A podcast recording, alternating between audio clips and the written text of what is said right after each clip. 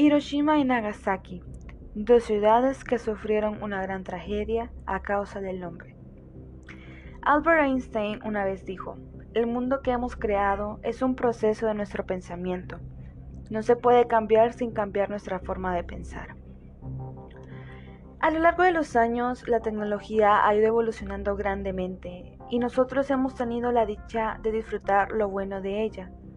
Pero, ¿Qué hay de las personas que han visto y vivido lo malo de ella?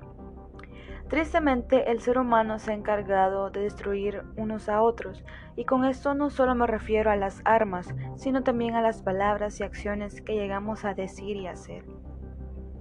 Hace casi 77 años ocurrió el bombardeo a Hiroshima y Nagasaki, causando una total destrucción en estas ciudades, tanto de personas, animales, cultivos e infraestructuras, dejando así unas ciudades desiertas donde solo podía habitar la radioactividad. ¿Quién dañó más a quién? En una guerra hay que tener claro que siempre van a haber pérdidas, con la única diferencia de que uno terminará perdiendo más que el otro. Toda esta historia surge desde 1941 en medio de la Segunda Guerra Mundial, cuando Japón decidió atacar por sorpresa la posesión norteamericana de Pearl Harbor, ubicado en las islas de Hawái, en el extremo oriente del Pacífico, causando así una pérdida de más de, de 3.000 hombres americanos, más todo el equipo militar que este lugar tenía. Cabe destacar que Estados Unidos aún no había entrado de manera oficial a la guerra, pero sí estaba al margen por si surgía algún ataque. Sin embargo, Japón pudo encontrar una estrategia para poder sorprender a Estados Unidos sin que éste los detectara. Y obviamente Estados Unidos no se iba a quedar de brazos cruzados ante semejante ataque, y es aquí donde se involucra oficialmente en la guerra. Con el uso de los avances tecnológicos y el descubrimiento de Albert Einstein, el gobierno americano creó la primera bomba atómica, cambiando así el rumbo no solo de Japón, sino también de la humanidad. Pero ya que mencionamos a Albert Einstein, el objetivo de él no era crear una bomba para destruir, porque él sabía sobre el potencial energético que tenía el uranio. Einstein tenía un objetivo, crear cosas nuevas para hacer la vida más fácil, no investigar armas para que la gente se matase en las guerras. Es por ello por lo que fue uno de los inventos de los cuales nunca estuvo satisfecho y de los cuales se arrepintió mucho también.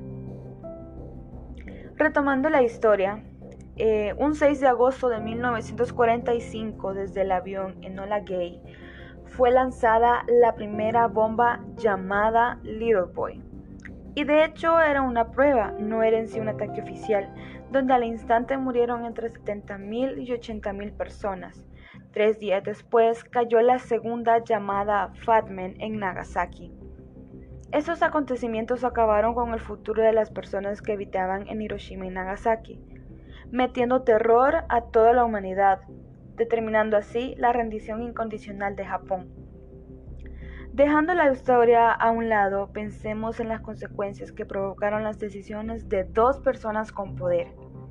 Tal vez en su momento quisieron probar quién era mejor, o quién tenía las mejores armas, o quién era más poderoso. Pudieron haber muchas razones, pero ¿será que contemplaron las secuelas que esto iba a traer? A estas alturas, aún después de 77 años, hay víctimas de la radioactividad todavía. No solo fue la explosión y la devastación que causó la bomba, para quienes sobrevivieron al ataque siguió un peregrinar para poder obtener ayuda, con la piel cayéndose a pedazos y el fuego matándolos por dentro. Además, la descendencia de las personas que sobrevivieron se ha visto afectada. En los últimos 25 años, los océanos han absorbido el calor equivalente a la explosión de 3.600 millones de bombas como la de Hiroshima. Se dice que la temperatura causada por la explosión alcanzó los 12.000 grados centígrados, algo así como el doble de la temperatura en la superficie solar. Y nosotros con 28 grados centígrados sentimos que nos estamos sofocando, que nos hostiga. Y imagínense estar a ese grado de temperatura Simplemente es una situación horrible. y algo que no se le desea a nadie. Y solo imagínense cómo una sola arma pueden acabar, puede acabar con una ciudad entera. ¿Y en qué beneficia a la humanidad? Muerte, destrucción, dolor, nada bueno. Actualmente está la guerra entre Rusia y Ucrania, algo realmente fuerte para los habitantes de esos países. Los conflictos que tienen, imagínense, dos, los conflictos que tienen dos personas lo pagan miles de soldados y no solo soldados, sino que también civiles, personas inocentes que no tienen nada que ver, por el simple hecho de que los gobernantes no pueden llegar a un acuerdo con palabras o porque a lo mejor el pensamiento de una de esas personas es tan absurdo y ridículo que la única forma que saben usar es la violencia. Retomando lo de la tecnología, esta se ha usado tanto para el bien como para el mal. Tiene sus pros y tiene sus contras. Desde la creación de una computadora portátil, el desarrollo de nuevas herramientas, o sea, se puede hacer una gran lista de las cosas buenas que nos ha traído la tecnología pero también está el lado, buen, el lado negativo, como la creación de armas pequeñas pero súper letales para la humanidad. Y lastimosamente no podemos cambiar los hechos ni a las personas. Igual no podríamos hacerlo porque si nosotros no somos diferentes, si no hay algo que nos haga diferentes a los demás, ¿Cómo seremos capaces de imponer algo que ni siquiera nosotros mismos haríamos o diríamos? Es algo ridículo. Pero lo que sí creo es que si nosotros hacemos la diferencia, ya es una gran ayuda para la sociedad nuestro entorno, nuestros amigos, nuestra familia. Y un conflicto, una guerra, no lo provoca solamente una persona. Siempre hay dos personas o más involucradas. Así que te pregunto, ¿tú eres diferente?